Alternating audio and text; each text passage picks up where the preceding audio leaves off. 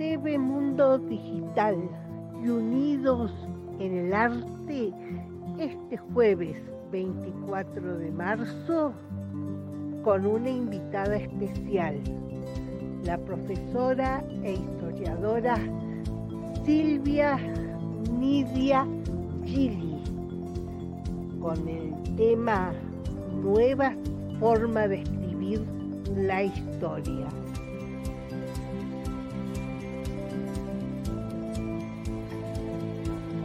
Los esperamos.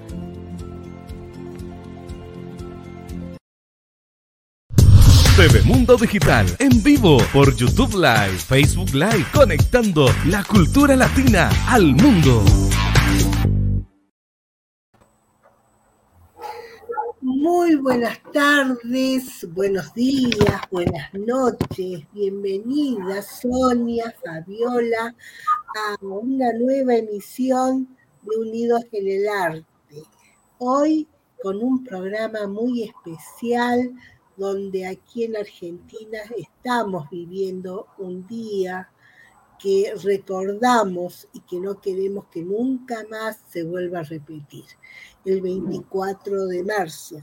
Por eso una invitada tan, tan em, rica en conocimientos de la historia, la historia del mundo, la historia de Argentina.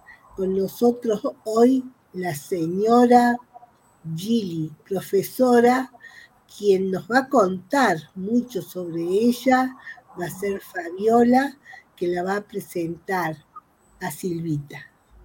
Muy buenas tardes, chicas. Muy buenas tardes. Un gusto estar otra vez compartiendo los jueves con ustedes. Eh, y bueno, acá está nuestra invitada, la profesora e historiadora Silvia Nidia Gili, desde Argentina y vamos a escuchar a Sonia Fabiola de Mitrópolis que la va, a presentar. Por favor, Fabiola. Sí, ¿qué tal? Buenas tardes a todos, buenas tardes, buenos días, buenas noches, según donde llegue. Este, un gusto estar con ustedes y en este día tan especial, como decía Beatriz, en nuestro país, en Argentina, se conmemora el Día Nacional de la Memoria por la Verdad y la Justicia, vamos a presentar a una, este, a una querida compañera de trabajo. Em, ella es la profesora Silvia Nidia Gili, en historia, especialista en ciencias sociales, especializada en educación en adolescentes y adultos, tiene postítulos en gestión directiva, es docente de, eh, fue docente de nivel secundario y superior, en estos momentos ella está jubilada, Representó a la ciudad de Cosquín en congresos nacionales e internacionales, ha dictado cursos en el interior del país, distinguida por la Fundación Mujeres Argentina y por los municipios de Vialema C, Pinamar y Cosquín, todo esto en Córdoba, en Argentina. Ha publicado en revistas novedades educativas, dirigió la educación superior dedicada a la historia local y oral. Ella es de la ciudad de Cosquín, Córdoba, Argentina. Bienvenida. Te escuchamos. Bueno, eh, buenas noches o buen día, de acuerdo a donde, en qué lugarcito del mundo se encuentre. Es un gusto para mí eh, estar en contacto con ustedes eh, para hablar de qué, cómo se escribe hoy la historia. Bueno, eh, existen, primero voy a contar un poco de mi historia y cómo llegué yo a la investigación histórica. Eh, siempre me apasionó la historia, eh, durante muchos años trabajé para la Secretaría de Cultura del festival, donde tuve la posibilidad de estar en contacto con investigadores de historia, con antropólogos, lo cual me llevó en su momento a eh, dedicarme a la investigación antropológica bajo la dirección de la licenciada Nelly Canepari, eh, que era la delegada que tenía el Fondo eh, Nacional de las Artes en la provincia de Córdoba, con lo cual conseguimos y trabajamos durante tres años eh, para Secretaría de Cultura de la Nación y para la OEA, eh, rescatando artesanos tradicionales. Y en ese devenir del rescate de, artesanos tradicionales estaba la historia de cada uno de ellos, cómo habían llegado a la artesanía. Esa fue eh, mi aproximación a la investigación histórica y especialmente a la oralidad. Luego fue mi abuela la que fue contándome historias lejanas del Chaco y de lo que es vivir en esos, en esos páramos, en algunos lugares, dedicándose a toda la actividad que tenía que ver con el tren. Eh, luego entro a estudiar historia y tuve la muchísima suerte de tener profesores extraordinarios. Uno de ellos, una de ellas fue justamente la señora Delia Ortega de Beruato, secretaria de uno de los historiadores más importantes que tuvo la Argentina, que fue Pérez Amuchastegui. Ella justamente es la que amalgamó en aquellos jóvenes futuros docentes de la década del 80, que estábamos haciendo nuestros pasos a través del estudio de la historia, entrar a la investigación histórica. Justamente yo me dediqué a hacer un trabajo en aquellos años sobre la vida institucional de Cosquín desde 1886 hasta 1939 que se declara ciudad. Lo que esta profesora dejó en mí realmente eh, una llama encendida, porque me enseñó como docente a hacer también historia, no solamente a transmitir historia, sino hacer historia. Bueno, transcurrí 31 años en la docencia, 28 de ellos en educación de adultos, de lo cual soy especialista en educación de adultos, y siempre, Fabiola lo sabe, he hecho investigación con los alumnos. Eh, en el año 1986, con el profesor Héctor Reyes, nos presentamos en el Congreso Nacional de Ciencias Sociales y ganamos el primer puesto con un trabajo que se llamaba Resignificación de las categorías para abordar la historia regional. Y en esa ponencia nosotros explicábamos a nuestros colegas cómo cambiábamos los programas y significábamos la historia oral y buscábamos nuevas categorías para dar dignidad a los personajes que no tenían voz. Eso nos llevó a otros congresos y especialmente al Congreso Internacional de Educación de Cuba.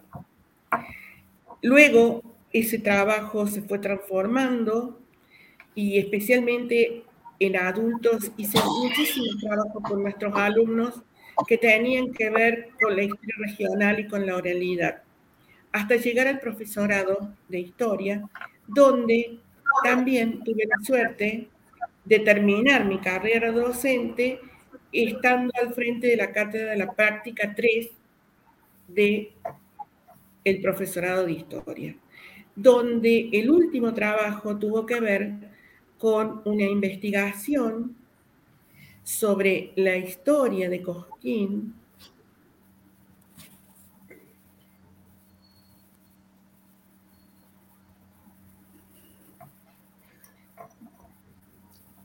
eh, se congeló, me parece, la imagen.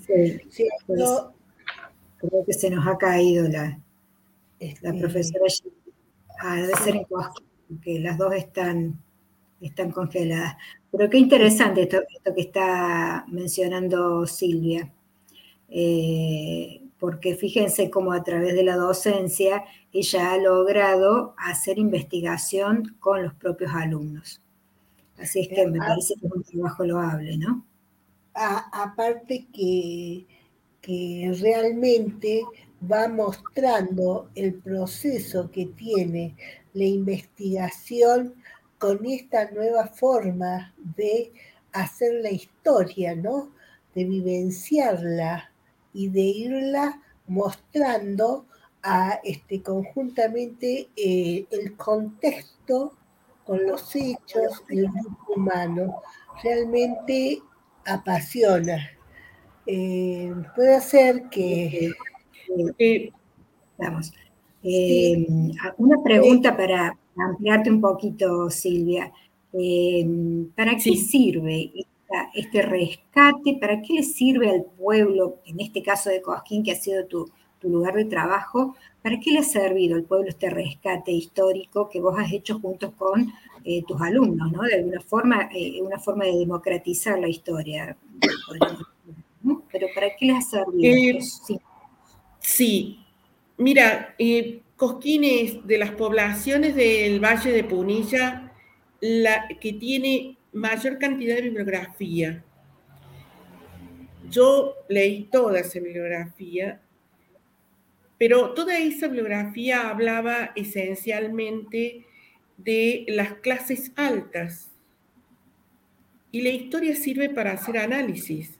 Si eso que escribe es tan bello, ¿por qué hoy estoy tan mal? Entonces, quiere decir que hay otro enfoque que estaba negado. Eh, las nuevas corrientes históricas hoy hablan de una historia social y entonces una, una historia que habla de vidas privadas, pero habla de lo minucioso de cómo esas personas resolvían la vida en ese momento. Pero también me está diciendo que el protagonismo no lo tiene un sector, sino que la historia la hacen todos. Eh, ese movimiento que se basó especialmente en autores sí, este, Pérez Amuchastegui, Abelardo Ramos, fue un historiador que traspasó, si bien su, su línea eh, política también traspasó sus escritos, pero me empieza a hablar de esas clases bajas que tienen muchísimo que decir. Entonces, eh, la historia oral, que especialmente después del justamente lo que hoy estamos conmemorando, después del proceso militar, va a tener muchísimo valor en la Argentina, porque esa historia oral es la que empieza a dar testimonio de lo que se había negado. Bueno, lo mismo ocurre con los pueblos esa historia oral, esos protagonistas, o los hijos o los nietos de esos protagonistas, o los mitos que se transmiten, o las leyendas que se cuentan, me están dando respuesta de una región que fue negada. Eh, esas regiones que fueron negadas, eh, cuando empezamos hace 30 años, especialmente a entrevistar a sus protagonistas, eh, se produce una magia muy especial. El protagonista empieza a cambiar hasta su tono de voz y sus expresiones cuando empieza a contar sus historias. ¿Por qué? Porque empieza a ser significado, empieza a tener valor, siente que alguien escucha eso. Cuando esos hechos olvidados, escondidos, porque también hay una realidad. Estamos y vivimos en un país donde los documentos también sirvieron para mentir. Esa es una realidad que no escapa a ningún historiador. Por eso el historiador tiene que verificar muy bien los textos escritos, los documentos que encuentra, porque muchas veces esos documentos pueden no ser válidos. Entonces, la historia oral me viene a dar esa respuesta. Y la historia local es la que comienza a, virar, a tener importancia y especialmente desde la entrada a la democracia. Es cuando las universidades empiezan a pensar que es necesario escribir otra historia oficial, pero también historias locales que empiecen a darle a cada pueblo el valor que debe tener para pensar que tiene que construir un nuevo ciudadano. Ese nuevo ciudadano para ese pueblo no se puede construir si no tiene memoria, porque si no, todos quieren irse a Buenos Aires, estamos como los balseros de Cuba a Miami. No, necesitamos reconstruir un hombre y construir un ciudadano que se quede en ese lugar y que sea justamente un agente transformador. Pero no puede ser agente transformador si no tiene memoria. Eh, tal cual, coincido contigo. Em, no sé, chicas, ¿van a hacer alguna pregunta? Si no, sigo preguntando. A mí me parece que eh, Silvia es tan claro y es tan importante eh, en esto de la conformación de la memoria histórica para este, la formación de una ciudadanía comprometida con la sociedad, porque de eso se trata, ¿no? Eh, esto de, de, poder contar lo más objetivamente posible. Y, y me llama mucho la atención este paralelo que ella hace, los documentos muchas veces no dicen totalmente la verdad. que aprender a escuchar los relatos orales, que en muchos casos hasta se, se los vela, se los oculta, se los deja afuera de cualquier este, eh, acontecimiento, sobre todo los muchos, los graves que ha sufrido nuestro país. A mí me interesaría eh, saber en qué etapa consideras vos historiográfica nos encontramos en la actualidad. Hoy eh, ya hemos traspasado todo lo que es el revisionismo, hemos traspasado todo lo que era esa pensar de que el, historiador debería ser en un término medio. No, ya lo hemos traspasado. Hoy estamos en una etapa y eso lo está dando, se está, eh, trabajando, por ejemplo, la Universidad de Córdoba en este momento, de significar la historia reciente, analizar la historia reciente. Y en esa historia reciente entran esto de la historia de los pueblos, o la historia y el valor de nuestros eh, pueblos nativos, por ejemplo. Eh, el Instituto de Cultura Aborigen de Córdoba, eh, bajo la dirección de, en las cátedras de historia de Marcelo Bompadre, es un docente, investigador, historiador, que se dedica a valorar todo lo que tenga que ver con la descendencia de los pueblos nativos. Eso es dar valor, por ejemplo, a las nuevas, a los nuevos artículos que tiene la Constitución. Significar qué ocurre, quiénes son nuestras culturas. Bueno, por ejemplo, el Instituto de Cultura Aborigen de Córdoba está haciendo eso. Por ejemplo, em, la Universidad de Córdoba tiene justamente el grupo de historia reciente, el cual siempre estoy en contacto y hay varias colegas del profesorado que forman parte de ese grupo de historia reciente. Eh, por ejemplo, eh, la, Municipalidad de Córdoba está haciendo un trabajo donde eh, tienen una agrupación que se llama Historia de los Barrios de Córdoba, que funciona justamente en el archivo histórico de la, de la ciudad de Córdoba. Esa etapa ya hemos superado, nosotros somos uno de los pocos pueblos de América Latina que hemos superado la heroicidad y el revisionismo. Todos eh, nuestros procesos históricos nos llevaron a superar. Y especialmente vuelvo a ser reiterativa.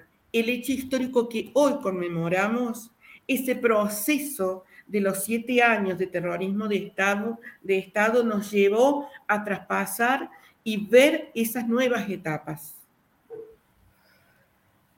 Eh, Silvia, eh, en unos eh, quería comentarte que a mí lo que me llamó la atención en San Salvador y en Honduras, creo, hacen congresos de historia de pueblos desconocidos, que a mí me pareció tan importante eh, porque yo sin querer llevé la historia del pueblo donde vivo, Villa Parque Santa Ana, que me llamó la atención, eh, documentos que llegaron a mi mano y que me llevaron a escribir la historia de este pueblo. Y yo sin querer lo llevo a un viaje y me invitan a uno de esos congresos de pueblos desconocidos, de, esos pueblitos que, que no se saben ni localizar, que ni siquiera todavía aparecen en el mapa, porque ellos le, daban, le dan mucha importancia a esto de la reconstrucción histórica de la vida del hombre.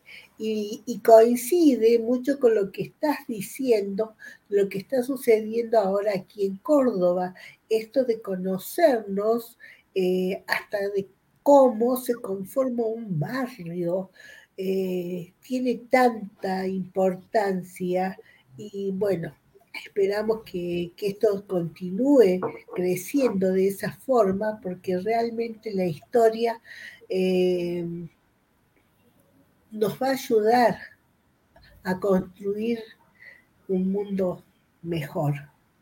Efectivamente, para eso sirve. Eh, por ejemplo, el grupo Segreti de la, Universidad Católica de Córdoba es un grupo de investigadores que están dedicados a la historia social. Sumamente importante, yo he participado muchas veces de sus congresos y hacen hincapié justamente a problemáticas dentro de los pueblos. Esas problemáticas sociales de las cuales nadie habla. Y de esas problemáticas sociales esenciales para poder resolver un problema que puede ser de larga data dentro de una región. Lo mismo ocurre con el, la Asociación Argentina de Historia Oral, que también eh, cada dos años hacen congresos nacionales e internacionales aquí en el país donde hablan de esta problemática. O sea, hay mucha gente en el país que está trabajando bajo estas nuevas miradas. Yo a su vez, como esto siempre me ha llamado la atención e indagado, eh, busqué a ver cuál era el historiador que yo tenía que seguir. Yo me había formado, cierto, bajo directivas de, de Pérez Amuchastegui, porque al haber trabajado, al haber estudiado con una de sus secretarias, lógicamente que toda la estructura historiográfica ella hizo una bajada sobre nosotras. Pero busqué y hasta que encontré mi historiador, yo sigo las directivas de Luis Vitale, como se llama el, el, artista, de la misma manera, se llama este historiador que es desconocido en la Argentina y que es argentino y que en la época del proceso tuvo que emigrar, emigró a Chile y luego a Venezuela y se dedicó a hacer historia desde Latinoamérica y se dedicó a escribir sobre las mujeres latinoamericanas, también negado en la historia, ¿no? la cuestión de género. Bueno, yo sigo los parámetros historiográficos de este historiador, que también esta mirada que él ha tenido y que uno ha podido aprender a través de su biografía, que tiene que ver con nuevas formas también, dejar de lado toda la estratificación social que Occidente puso sobre América Latina y empezar a analizar desde nosotros mismos qué miradas sociales, qué, qué estratos sociales nosotros tenemos.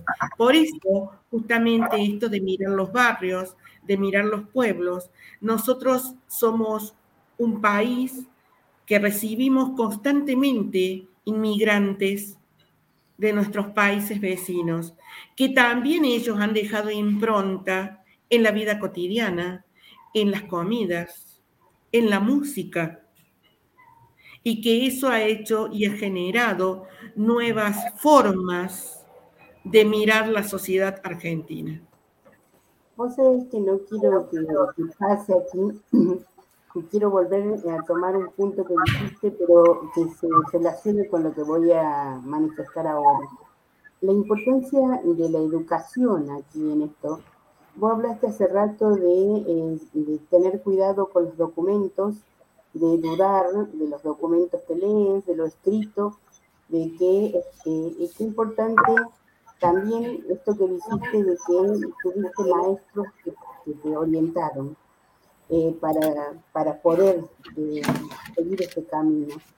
Entonces yo pensaba, es importante esto en la educación, de que podamos los docentes eh, crear esta duda en el alumno de que lo que lee no es, no es la verdad absoluta, de crear en los, en los estudiantes esto de que la necesidad de mirar lo que pasa en la historia eh, local, comenzar a rescatar esa historia, a comenzar a dejar registro de la historia. Eh, ¿Qué opinas al respecto vos? Coincido que es necesario eh, esta cuestión, hago hincapié justamente lo que vos decías, en cuidado con los documentos, porque también los documentos han servido para escribir historias maravillosas de los pueblos. Pero resulta ser que en esa historia maravillosa de los pueblos solamente surgían y tenían protagonismo un sector y los demás. ¿Qué pasó con los demás? ¿Dónde estaban los otros? Yo siempre recuerdo unas palabras de mi mamá a raíz de, un prólogo que tuve que hacer para, una, para un libro de un amigo, que mi mamá cada vez que pasaba la gente que iba a trabajar a los, a los hospitales me decía, ah, es la gente de los hospitales, como si no nosotros no tuviésemos nada que ver con esos hospitales. Y todos en Cosquín teníamos que ver con los hospitales porque uno de, en forma indirecta o directa llegó a esta población a raíz de la tuberculosis. Esas palabras que eran simples, de una mujer muy simple, como diciendo, ah, iba la gente de los hospitales. No, todos teníamos que ver. Entonces, es necesario y, es necesario esto de dejarle al alumno siempre la duda para que él pueda indagar, para que él pueda buscar. Y bueno, la pedagogía de, de Morín habla esencialmente de eso. ¿Cómo puedo llegar con cierta información para tratar de mover los hilos más sensibles que tiene el ser humano para tratar de llegar a través de los sentimientos. Esa duda me tiene que llevar a sensibilizar algo para que me lleve a movilizarme y tratar de traer a la luz otras verdades que estaban ocultas. Yo tuve la oportunidad de compartir con Silvia el trabajo y pude ver este, las expresiones, los testimonios de sus alumnos, donde en un proyecto que ella llevó adelante que conectó el profesorado con el, con el secundario de adultos, investigaron, este, decían, y pensar que esto pasaba aquí a mi alrededor y no me daba cuenta. Entonces, este, la importancia de este trabajo que vos estás planteando, ¿no? Eh, ¿Querés comentarnos un poquito sobre esto, esa, esa actividad que tuviste? Bueno, sí.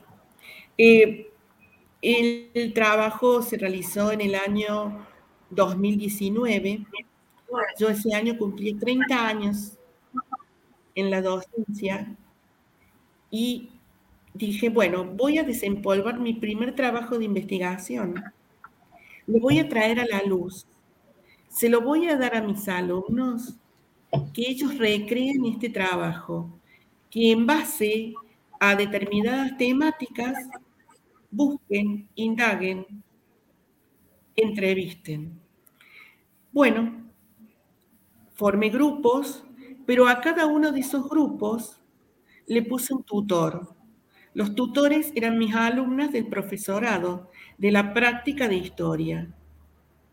Entonces, también a ellas les estaba enseñando que hay otras formas de aprender y de enseñar historia que no necesariamente tiene que ser el aula. Estos grupos estuvieron en comunicación con sus tutoras, fueron a entrevistar a determinados actores e instituciones y armaron cada uno de estos grupos después sus propios relatos. Además, seleccionaron entre ellos quienes iban a hablar en el trabajo final donde esto teníamos que presentarlo a la comunidad de Cosquín. A través de, de estas maneras, nosotros intercambiábamos metodología pedagógica de la ideología de Morín, de Paulo Freire, pero además intercambiábamos la historiografía justamente de eh, Luis Vitale.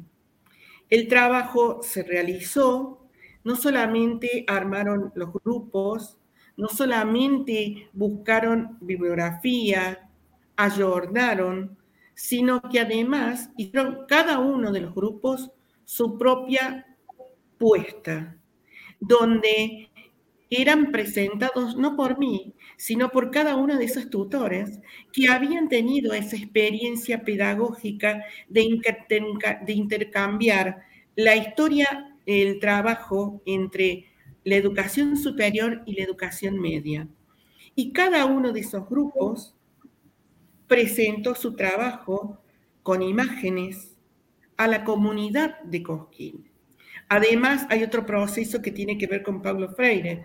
Nosotros teníamos alumnos que venían de haber hecho la primaria de adultos y estaban terminando la secundaria de adultos.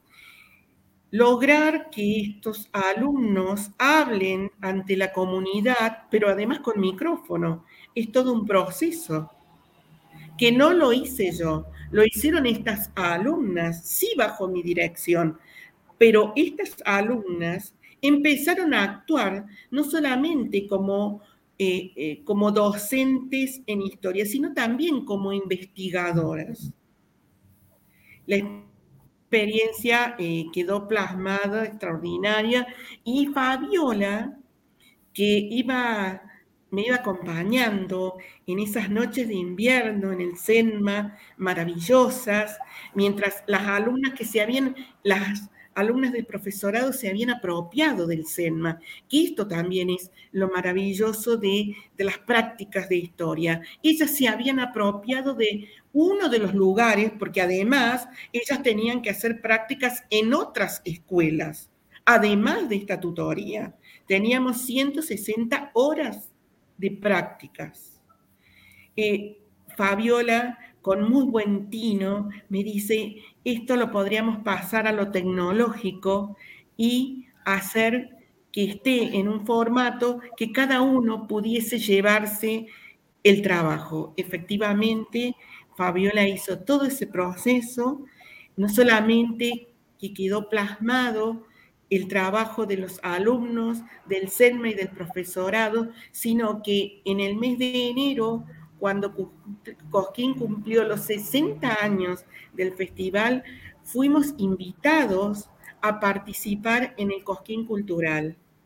Para nuestros alumnos del CERMA fue la experiencia extraordinaria, extraordinaria. Y, pero no quedó ahí nada más, sino que en el Ateneo final, eh, las alumnas hablaban de sus experiencias en distintas escuelas y todas en general hablaron sobre sus tutorías dentro del trabajo del SENMA. Y como estaba presente el inspector general de superior, me propuso que este trabajo quede en la revista de educación que tiene justamente la Dirección Superior de Educación. Y en estos meses está por salir ese trabajo. Que va a ser un gusto leerlo, leerlo, verlo, compartirlo, ¿no? Qué lindo, qué lindo. La eh, tecnología da esa posibilidad, porque ahí en el, en el trabajo están las entrevistas a cada uno de ellos fuera del espacio después de, de haber sido protagonistas de ir relatando lo que investigaron y de las chicas del profesorado, de lo que fue ser tutoras de un grupo para lograr este trabajo. Bueno, nosotros teníamos una pregunta que era cómo ayuda la tecnología y acá está dando la respuesta, ¿no? Yo quisiera preguntarte cómo ayuda el arte en sus diferentes manifestaciones a, este, a esta recuperación de la memoria de los pueblos. El arte es fundamental. El arte es fundamental. Y fíjense en una cosa, nosotros en, en educación media estamos viviendo un momento donde el arte tiene muy pocas horas, música y plástica, y justamente las ciencias sociales y las humanísticas, sociología, eh, psicología, sociología y filosofía, son las que tienen que dar un soporte para que el arte vuelva a estar dentro de las escuelas secundarias especialmente. Porque las manifestaciones, eh, si a un alumno yo no lo llevo, que vea ese mural, que capaz que pasa todos los días, pero si no lo paro y le pido que empiece a interpretar qué es lo que ve, qué es lo que siente, nunca va a saber que ahí hubo un artista plasmando sus ideas y su espíritu. Eh, por eso mm, yo creo que es necesario un trabajo integral dentro de las escuelas, fortalecer mucho más ese trabajo integral, Generar de los docentes, docentes, investigadores, fundamental. Nosotras que ya hemos salido del área de tener un trabajo continuo, pero yo, por ejemplo, en estos momentos estoy armando un espacio eh, que tenga que ver con la investigación histórica para formar docentes investigadores, porque considero que es necesario tener un docente integral para que pueda también saber interpretar el aquí y ahora de su comunidad.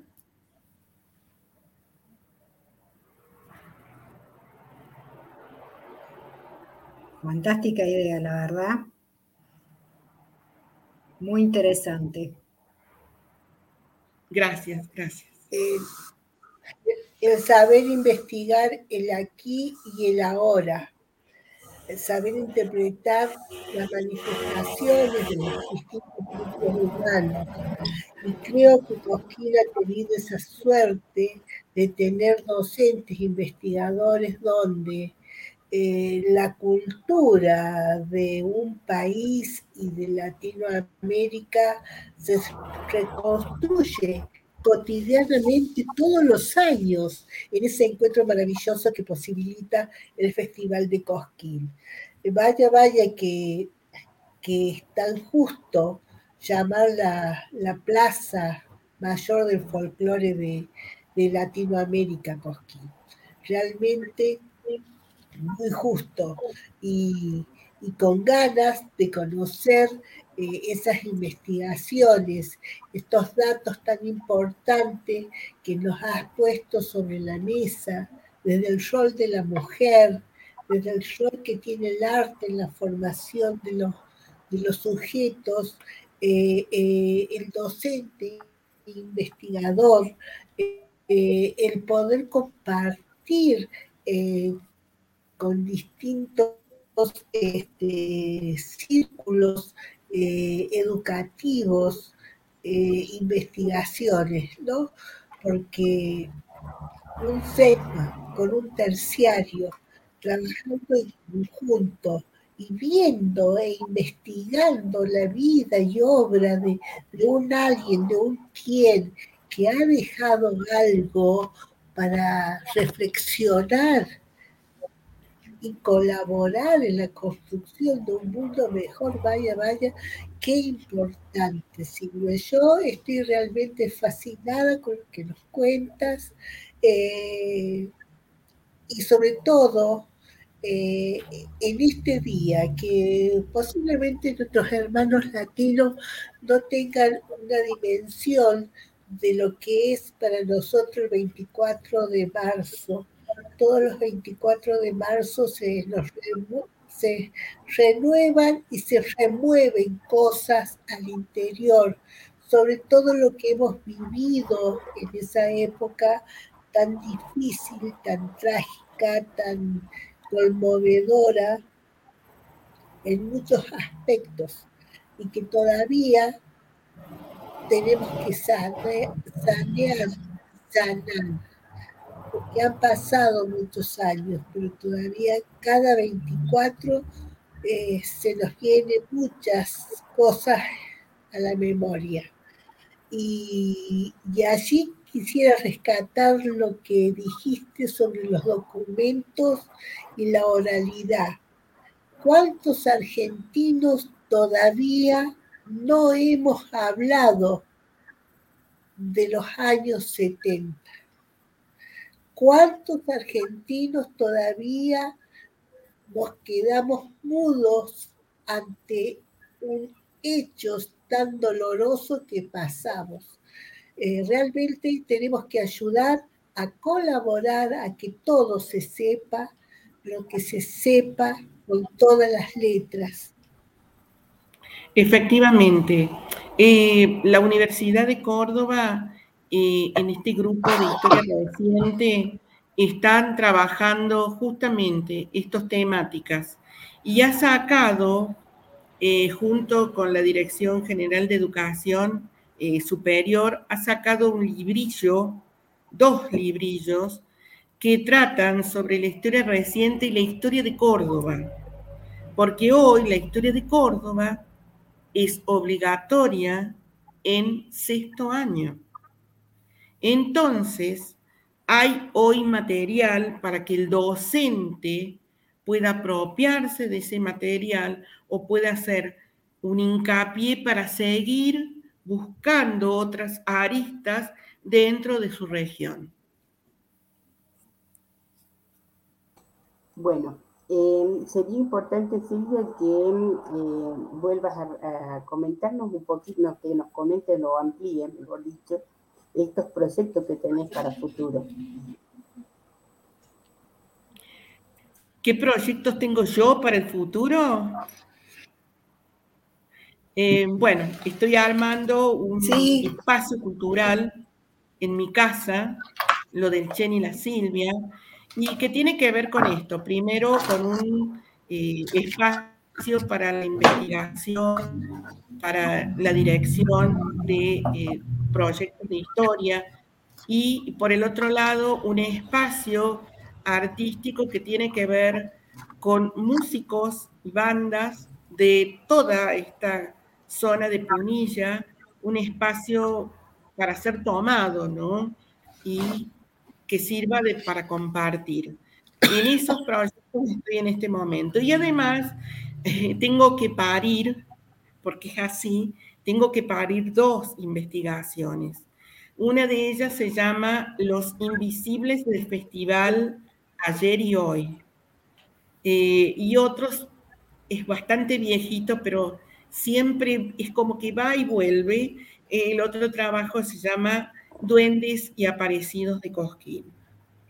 El trabajo sobre los invisibles del festival tiene que ver con esos protagonistas del festival que no aparecieron, que no dieron premios, que no fueron ovacionados y sin embargo eh, son eso, los invisibles de ayer y de hoy también.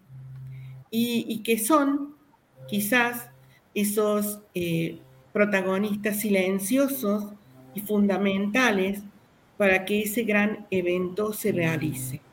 Y el otro tiene que ver con las historias, los mitos y las leyendas de esta zona de los serranos que persisten, que están y que tiene que ver con esas tierras mágicas. Bueno, qué interesante. Comentamos a, la audiencia de que sí, Cosquín es muy rico, se produce todo, no solamente lo que se muestra por la televisión, sino que hay todo un mundo que sostiene culturalmente a Cosquín.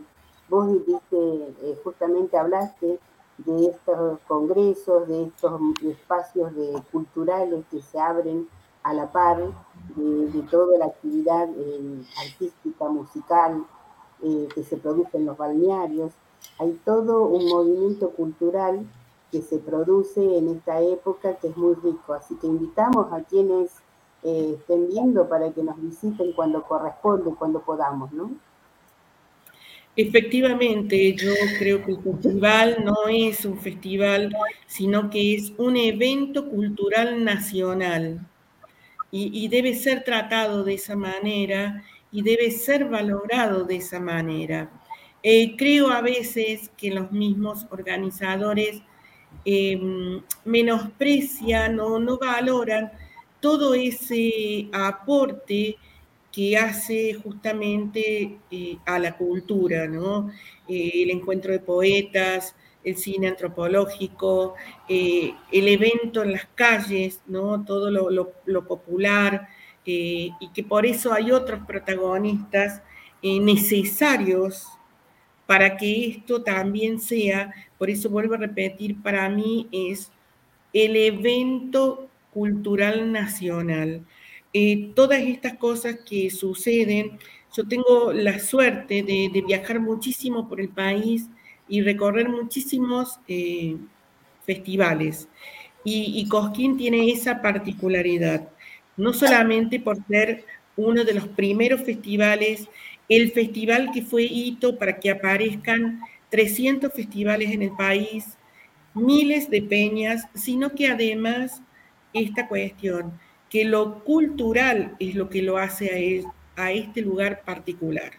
No existe en el país un festival con un amplio espectro cultural como lo tiene Cosquín. Y eso me parece que es lo que los coscoínos debemos rescatar. Eso. E, eso nos hace únicos. Eh, y nos hace únicos también porque la respuesta es histórica. ¿Y por qué la respuesta es histórica?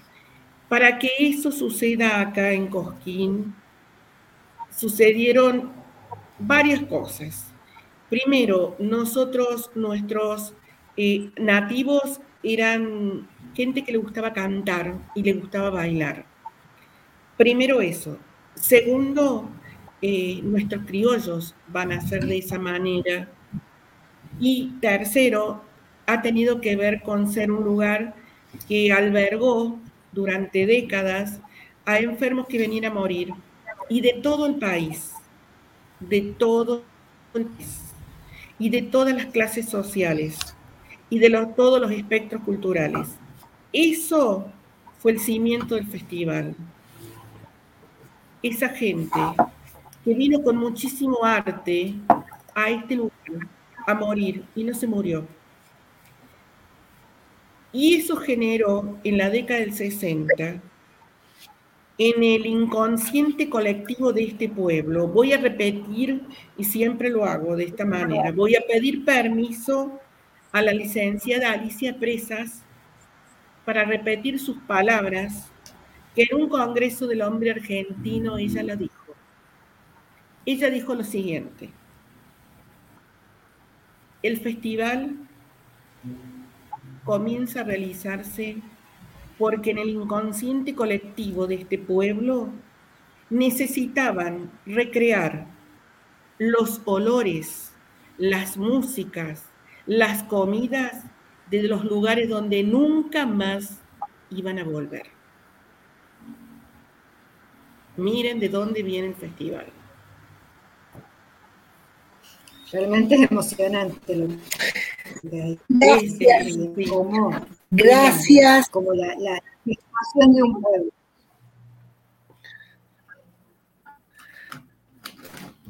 Gracias, gracias, gracias. Un final hermoso, Silvia. Nos dejas pensando y nos dejas eh, reflexionando mucho sobre la historia, la historia de los pueblos, la historia del pueblo, la historia de mi pueblo. Realmente una charla magnífica muy agradecida y, y felicitarte por esa entrega a, un patrimonio de la humanidad como es la historia. Muchísimas gracias. Gracias a ustedes. Chicas. Gracias a ustedes por el espacio. En algún momento nos vamos a volver a encontrar. Gracias. Así lo esperamos. Gracias, Silvia. Seguramente que te vamos a volver a invitar. Seguramente. Gracias, gracias. Bueno, yo me despido también. Muchísimas gracias, Silvia. Y con Silvia el tiempo no pasa. Uno quiere quedarse y seguir escuchando y hablando y nutriéndose de todo lo que ella sabe y de su rica experiencia. ¿eh? Un abrazo grande y muchísimas gracias por haber estado, Silvia. Gracias, vuelvo a reiterar, gracias a ustedes, gracias al espacio y que bueno, eh, que mis palabras se multipliquen en gente que tenga ganas de dedicarse a esto que es maravilloso. La historia para mí es una vedette, para mí es una vedette. Tiene amores con todos, pero se queda sin ninguno. Ella es única. Gracias. Unidos en el arte los espera el próximo jueves como siempre. Muchísimas gracias a la audiencia, muchísimas gracias a los técnicos y a TV Mundo Digital. Muy buenas tardes. TV Mundo Digital en vivo por YouTube Live.